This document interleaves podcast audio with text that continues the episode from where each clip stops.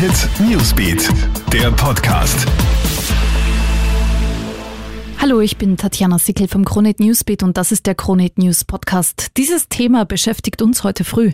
Wie immer das Coronavirus. Wir haben einen neuen Corona-Todesfall in Österreich. In der Steiermark ist eine 76-Jährige mit mehreren Vorerkrankungen am neuartigen Virus gestorben, so die Landessanitätsdirektion.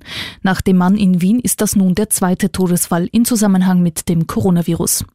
Das Virus lässt heute wieder die Wirtschaft einbrechen. An den Börsen gibt es nur tiefrote Zahlen. Die Nationalbank stellt aber klar, es sind keine hohen Bargeldbehebungen notwendig. Die Bargeldlieferungen an die Banken wurden verdreifacht. Es ist also genug da.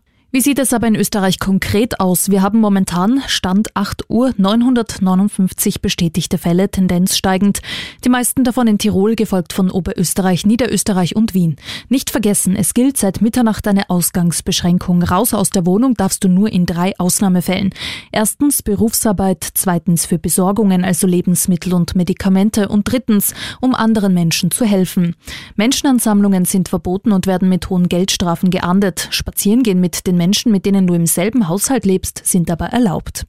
Warum das alles? Um solche Szenen wie in unserem Nachbarland Italien zu verhindern. Dort hat es gestern innerhalb nur eines Tages fast 370 Todesfälle mehr gegeben.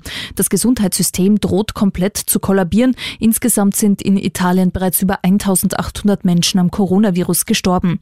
Wir halten dich im Krone Newsbeat und auf KroneHit.at immer am Laufenden. Krone Hit Newsbeat, der Podcast.